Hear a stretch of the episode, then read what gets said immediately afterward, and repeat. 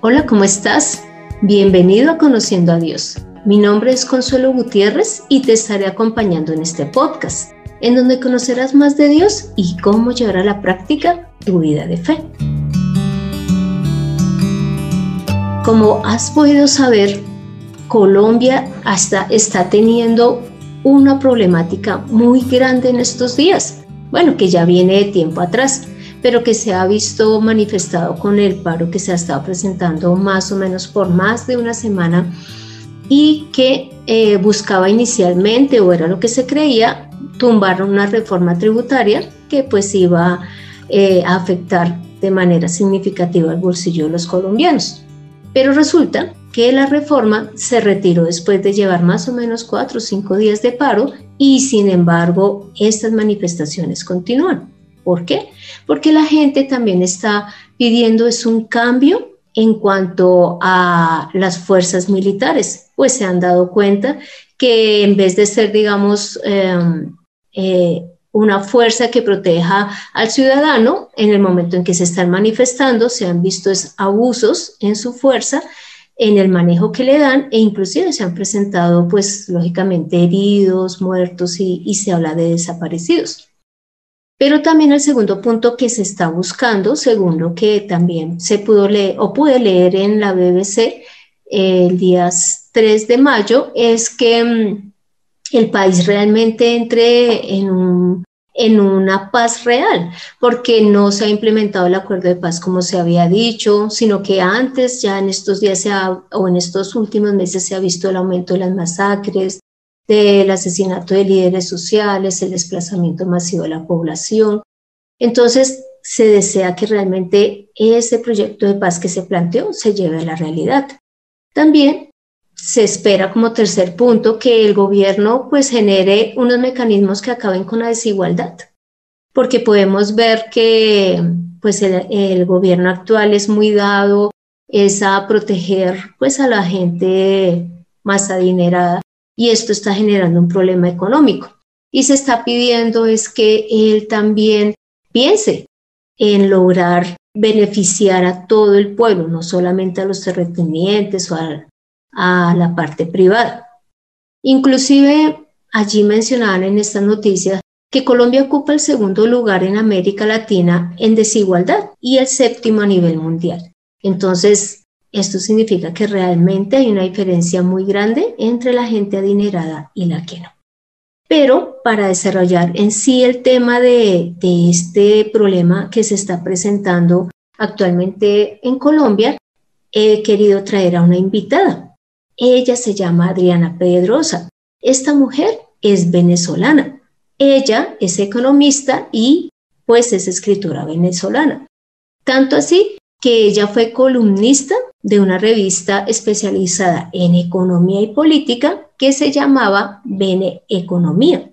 Pero también es escritora de cuatro libros, dentro de los cuales está un ensayo político llamado El venezolano feo. Y ella, eh, porque quise también invitarla, porque ella es una de las exiliadas de Venezuela, por el temor que tiene de las medidas que toma el gobierno contra las personas que rechaza las medidas que ellos toman.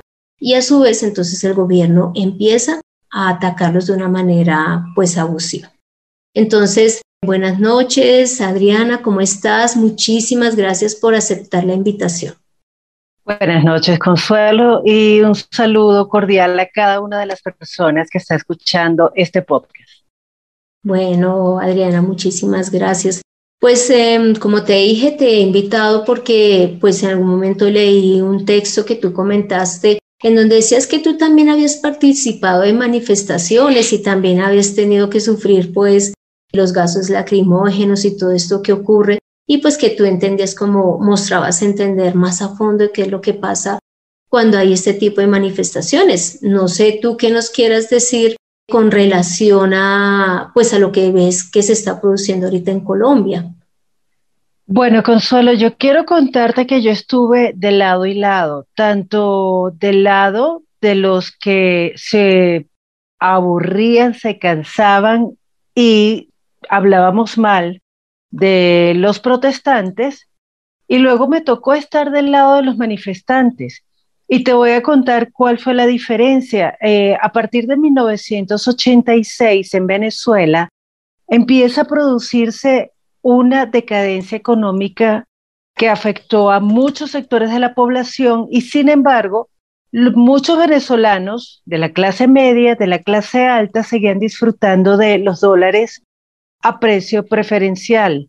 En Venezuela había un lema en esa época. Los venezolanos iban a Miami con los dólares a un precio fijo y llegaban y decían, está barato, dame dos. Ese era el lema del venezolano clase media y clase alta, que no nos dábamos cuenta que había un enorme sector de la población que estaba realmente hambriento, necesitado, desprotegido. Y esa gente empezó a protestar. En 1986 o 1987 salieron las amas de casa con las ollas vacías a golpearlas y fue el primer cacerolazo que, por lo menos del que yo tengo memoria, que se produjo en Venezuela. Ya eso era una práctica común en países como Chile o Argentina, pero en Venezuela era la primera vez. Y mucha gente se burló de las amas de casa. A nosotros nos aburría que los estudiantes de la Universidad Central de Venezuela, que es el equivalente a la Universidad Nacional aquí en Colombia, salieran todo el tiempo a quejarse, a pelear con la policía. Y algo parecido a lo que está pasando ahorita en Colombia, se tildaban a los estudiantes de la Universidad Central de vagos, de perezosos, que querían todo gratis, porque en ese tiempo recuerdo que costaba un bolívar el desayuno completo en la Universidad Central de Venezuela para el estudiante y cinco bolívares el almuerzo. Cuando les decían que iban a aumentar un bolívar más el desayuno, pues esta gente hacía unos desórdenes, pero nosotros no entendíamos lo que había detrás de eso. Y con nosotros estoy hablando de la clase media lo que sería el estrato 3, 4, 5 y 6. No entendíamos eso, no nos importaba, no nos estaba afectando directamente, pero se va aumentando la desigualdad social, se va aumentando la crisis política y cuando nos dimos cuenta nos explotó en la cara en 1989 con la revuelta del el Caracazo. Fue un estallido social como nunca lo había conocido Venezuela, y por primera vez se presentan saqueos, quemas de autobuses, pero ya masivas, y no eran los estudiantes, era la gente del común que salió a trabajar. Venezuela se dividió por primera vez entre los que defendían la postura del gobierno de sacar los militares a la calle y frenar el levantamiento social y por otro lado, los que decían, no, eso no está bien, la gente salió a protestar porque tiene hambre. La gente hizo esto y eso fue producto de un paquete de medidas económicas que adoptó el nuevo gobierno de Carlos Andrés Pérez. Y así poco a poco, Consuelo, se fue dividiendo el país. No nos dimos cuenta cuán divididos estábamos hasta 1992, cuando Hugo Rafael Chávez Frías entra al escenario político nacional con un intento de golpe de Estado. Allí se resquebrajó el país y no nos dimos cuenta.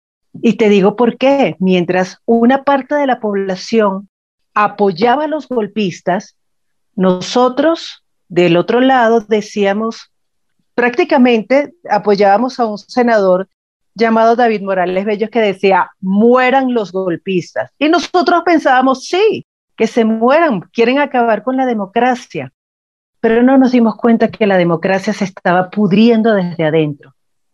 Y esta división que hoy está viviendo Colombia, la vivió Venezuela y empezamos, como te digo, desde muy temprano, 1986-87, y cuando nos dimos cuenta ya era demasiado tarde para reconciliar al país lo que tú estás mencionando es que algo similar o algo eh, muy parecido se está produciendo en Colombia, inclusive lo que tú estás mencionando, está saliendo mucha gente de toda clase social, de toda ideología, con el fin de protestar contra el gobierno. Pero entonces mi pregunta es, Adriana, si realmente también, ya cuando nos vamos a la palabra, vemos que en Romanos 13 Dios dice que pues finalmente los gobernantes han sido puestos como autoridad y pues que nosotros también debemos de sujetarnos a ellos. Sé que los gobernantes em, pues difícilmente creen en Dios, ¿sí?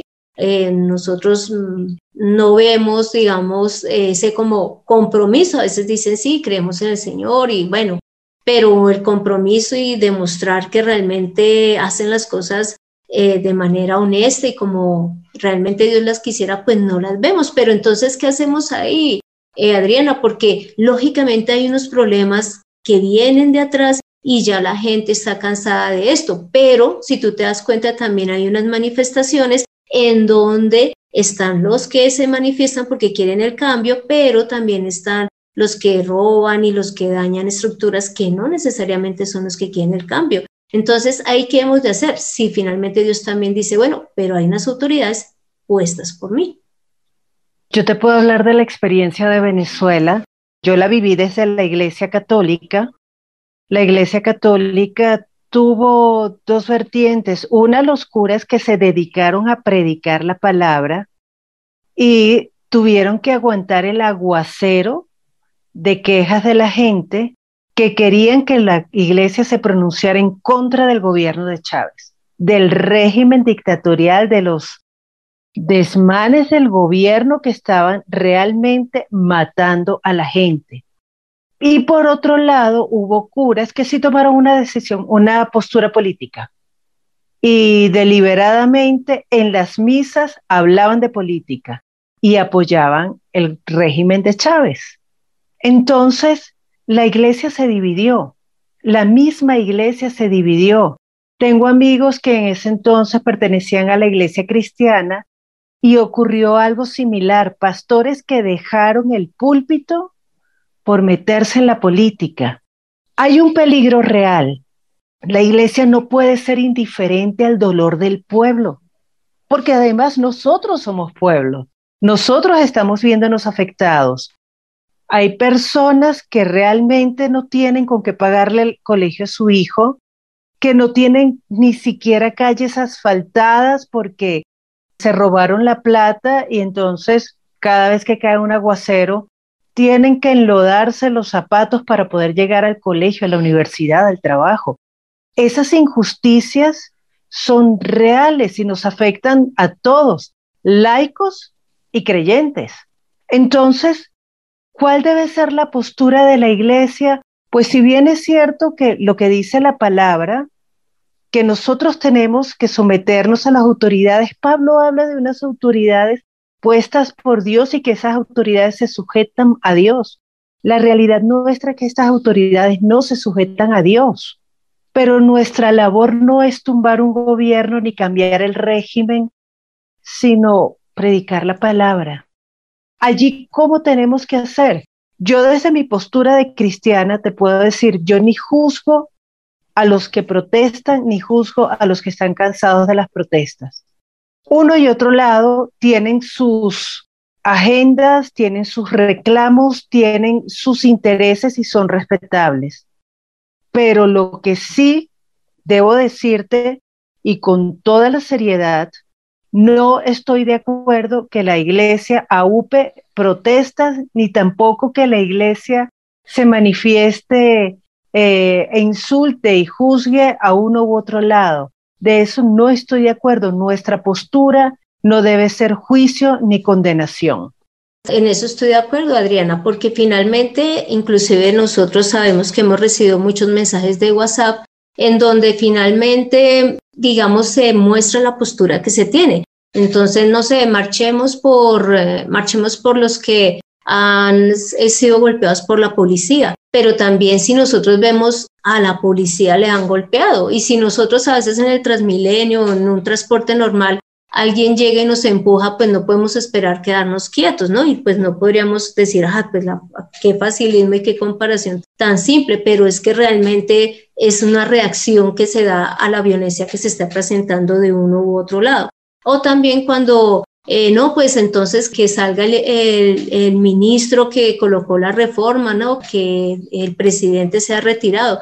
No podemos tomar una posición, pero nosotros como iglesia sí debemos de hacer eh, participación no solamente en este momento de la protesta, sino desde siempre en aparte del gobierno. Y estoy de acuerdo contigo en que la iglesia no debería de inmiscuirse en las partes políticas, en esos aspectos políticos, pero sí buscar una manera de llegar a aconsejar a, este gobierno. Nosotros podemos ver cómo, pues en la palabra también muestra cómo José pudo llegar al rey de Egipto y fue ejemplar su labor allí, tanto que José pues fue nombrado como el segundo después de, del faraón o también a Daniel con el rey Nabucodonosor, donde Daniel mostró una excelencia en su trabajo y pudo llegar a, estos gobernantes en donde él con toda seguridad los pudo guiar también en la toma de decisiones correctas.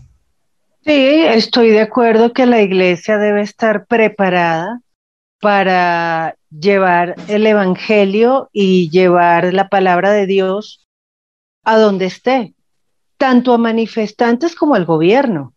Nosotros no nos podemos olvidar de vendedor de aguacates que está aburrido porque tiene un año tratando de juntar la plata para pagar un arriendo diario y entonces le cierran la calle, le cierran, eh, cierran la ciudad, que si hay cuarentena, que si hay lluvia. Entonces, esa persona tiene una necesidad real y esa persona va a drenar toda su ira, toda su frustración en este momento cuando la oportunidad se da.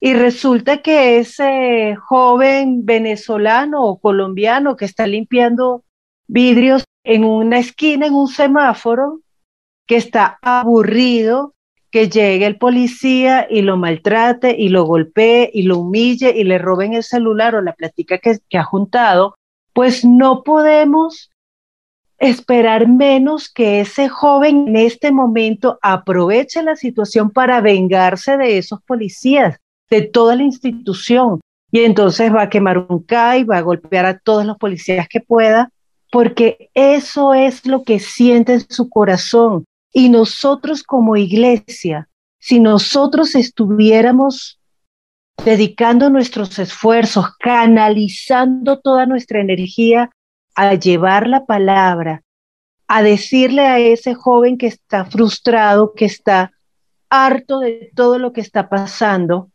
que está adolorido porque no logra ni siquiera juntar la plata para el arriendo y lo están echando todo el tiempo donde vive, pues si nosotros logramos predicar, logramos ayudarlo, es más, consuelo. A veces la iglesia a mí me frustra mucho que muchas personas en la iglesia quieren protestar, quieren pelear, quieren salir a la calle o están juzgando al que lo hace y están diciendo, lo están tildando de mamertos, que, se que si los golpean y les pasan, se lo buscaron y un montón de cosas más. Pero nos olvidamos de algo, ya que a la gente le gusta ser tan legalista.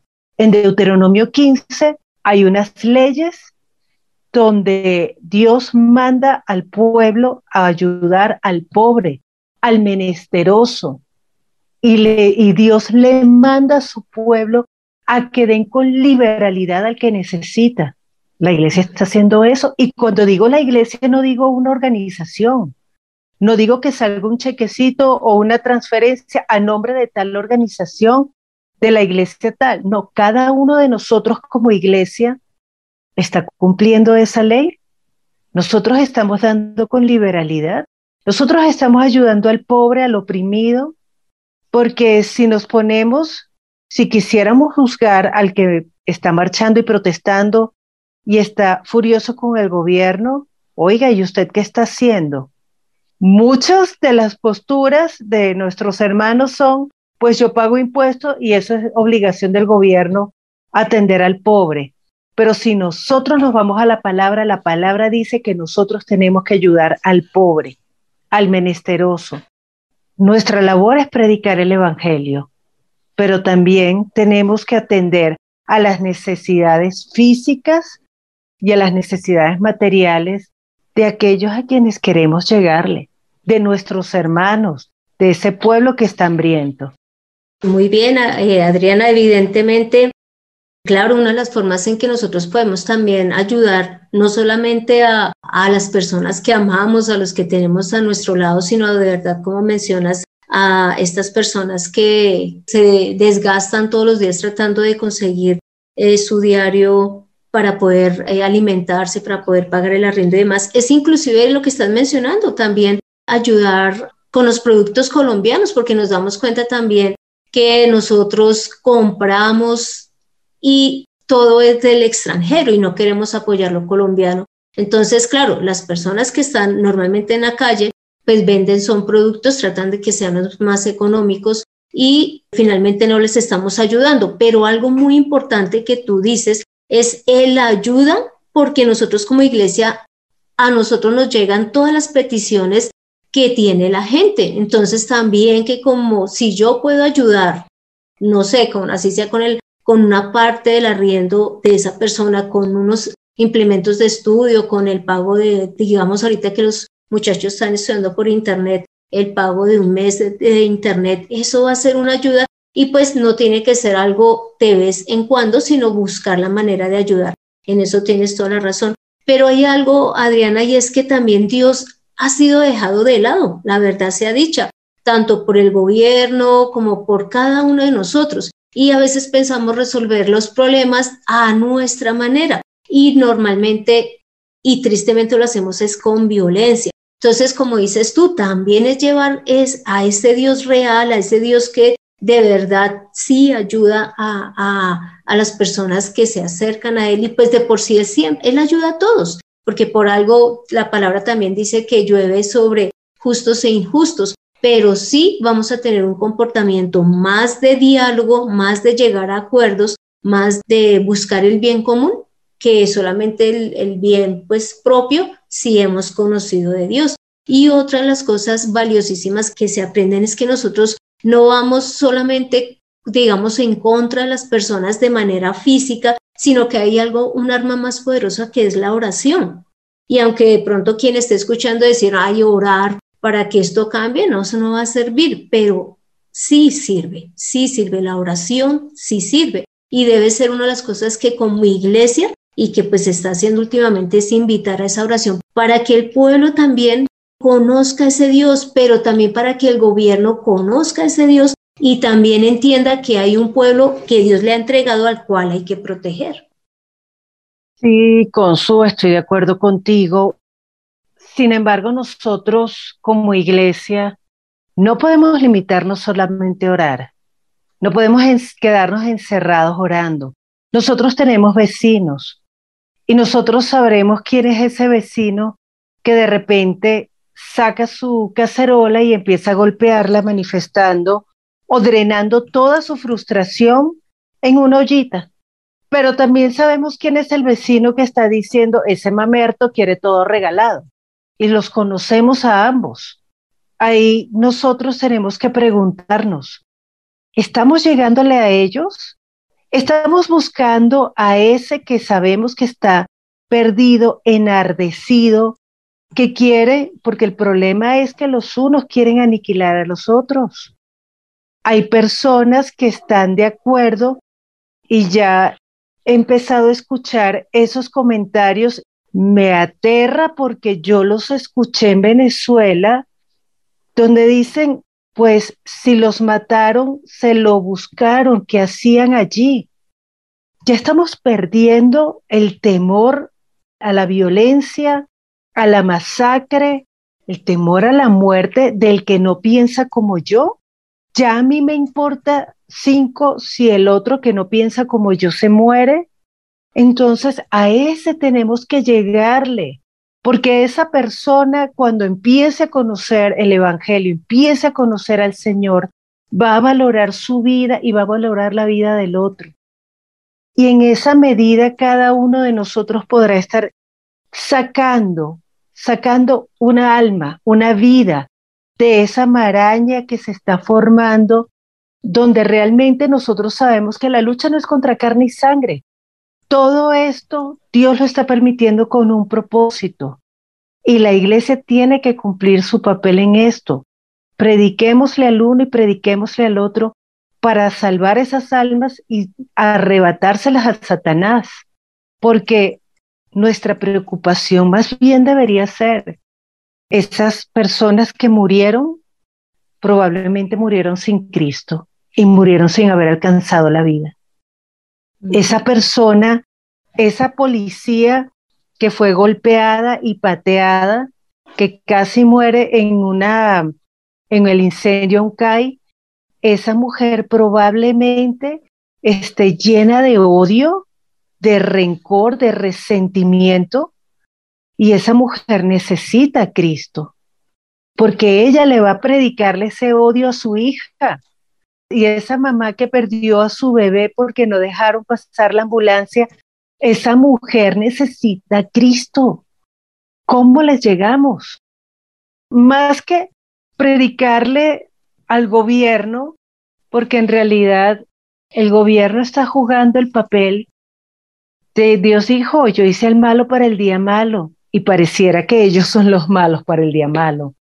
Pero, y, los políticos y en el Congreso, cuando yo escucho a Petro, me, me horrorizo, pero en realidad ellos están jugando su papel. Pero nosotros como iglesia tenemos que hacer lo que el Señor nos mandó hacer y lo que mejor sabemos hacer, porque Él nos dio toda la capacidad para llevar su palabra. Bueno, Adriana, muchísimas gracias por eh, ayudarnos a entender más el conflicto que está viviendo Colombia y cómo nosotros como iglesia podemos llegar a las diferentes personas, como dices tú, al que está saliendo a manifestarse, como el que está en casa, como al que es de más alto estatus económico, como al más eh, necesitado. Entonces, finalmente todos necesitamos de Dios y es lo que nosotros también debemos de llegar a esas personas y también con las ayudas que ellos necesitan. Entonces, gracias Adriana por habernos acompañado, gracias por aceptar la invitación y no sé si alguno de los que escuchen este podcast desean contactarse contigo, ¿cómo podrían hacerlo? Eh, primero, gracias a ti por la invitación, Consuelo. Y quien quiera contactarme puede escribirme a mi correo electrónico adrianapedrosa.a arroba gmail.com. Todo pegado, Adriana Pedrosa, con z, punto a, arroba gmail.com. Bueno, Adriana, muchísimas gracias. Entonces, eh, te invito para que me acompañes en esta oración. Padre Santo, gracias Señor por permitirnos entender que tú eres la única salida a todo este conflicto. Tú eres el único que de verdad nos puede guiar porque tú eres un Dios que no ama la violencia, no eres un Dios que, que va tras la muerte, tras los golpes, tras la, en la pelea, sino que tú siempre eh, buscas es que haya un acuerdo entre las partes. Santísimo Señor, ayúdanos a hacer como iglesia, a hacer el trabajo que tú nos has mandado y es ayudar a las personas, llevarlas a tu presencia, Santo Señor, pero también ayudarles en lo que ellos necesitan, que no seamos una iglesia que solamente escucha, sino una que obra. Santo Señor, porque Jesús en todo momento mostró el amor hacia, hacia sus enemigos. Él no estuvo allí ni atacándolos ni juzgándolos, sino siempre buscaba que ellos llegaran a, a tus pies. Padre, ayúdanos a que como iglesia hagamos las cosas conforme tú las deseas. Padre Santo, hemos orado en el nombre de Cristo Jesús. Amén. Tómeme la mejor decisión, que nosotros como iglesia lleguemos a todos los que nos rodean, para que ellos también puedan conocer del Señor y de esa manera puedan ese dolor que tienen en sus corazones ser sanado, pero también que puedan recibir la ayuda de nuestra parte e inclusive se sientan protegidos por el mismo Señor. Aprende a servir al Señor en Conociendo a Dios. Este fue el episodio 92, en donde quisimos tomar de una manera general, pero también muy sentada, digámoslo así, muy realista de la situación que está viviendo Colombia en este momento y de cómo la iglesia puede ayudar en este proceso a salir adelante. También te pido que leas ya en tu tiempo Daniel para que puedas ver cómo él pudo eh, trabajar con el rey Nabucodonosor, también que leas Génesis 41 para que veas también la labor que pudo hacer José y cómo pudo ayudar a este pueblo de Egipto que iba a tener siete años de hambruna. Y también te doy las gracias por el tiempo que le dedicas a escuchar este podcast. Si en algún momento deseas que tratemos algún tema específico o quieres que estudiemos de manera personal la palabra, puedes escribir al correo de mirtaconsuelog.gmail.com o dejar el comentario en el podcast. Soy Consuelo Gutiérrez, tu compañera en este camino, y quiero darle las gracias a José Luis Calderón por la edición de este podcast. Seamos iglesia. Nos vemos en el próximo episodio.